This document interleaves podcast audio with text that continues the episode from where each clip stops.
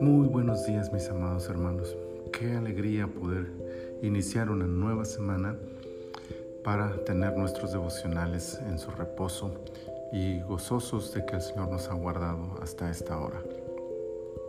Espero que haya sido un domingo maravilloso en la presencia del Señor, en sus actividades y gozando de la comunión del Espíritu Santo en nuestras vidas. Vayamos a nuestro devocional de hoy, lunes 7 de junio del año 2021. Estamos en la temporada 4, el episodio 18, números 18, y he escogido el versículo 31 para la lectura con ustedes que dice, y lo comeréis en cualquier lugar, vosotros y vuestras familias, pues es vuestra remuneración por vuestro ministerio en el tabernáculo de reunión. Como en cada estudio de la escritura, este capítulo tiene un contexto específico y un principio aplicable universalmente. El contexto está relacionado con una nación y su sistema religioso. Así que la estructura financiera de este capítulo está pensada en el sostenimiento de su aparato religioso, entiéndase sacerdotes y levitas.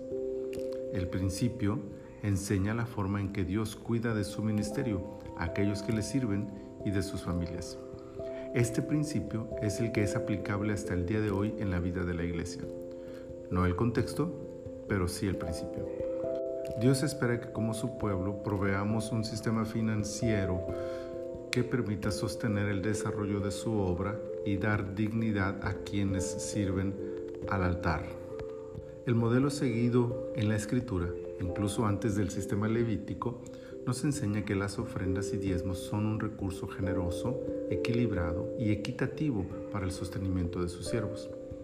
Sin afirmar con este solo pasaje la validez del sistema financiero utilizado en la actualidad, sí es posible encontrar el deseo y orden divino para que aquellos que sirven en el tabernáculo tengan un medio de sostenimiento. Qué maravilla saber que Dios está al pendiente de su pueblo y que no hará falta ningún bien a los que le sirven. Ahora, consideremos esta voluntad del Señor y apliquemos nuestros corazones a ser fieles, generosos y comprometidos con el sistema de sostenimiento de su obra y de sus obreros. Y que en todo el Señor nos permita ser bendición para aquellos que le sirven. Señor, muchas gracias, muchas, muchas gracias por esta palabra que al iniciar esta semana nos permite recordar que tú te preocupas y te interesas en el sostenimiento y la vida digna de todos, especialmente de aquellos que te sirven.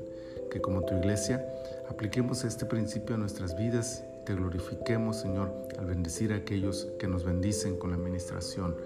Gracias te damos, Señor, y en tus manos ponemos este día y toda esta semana para que tú te glorifiques en nuestras vidas. Gracias por Cristo Jesús. Amén, amén.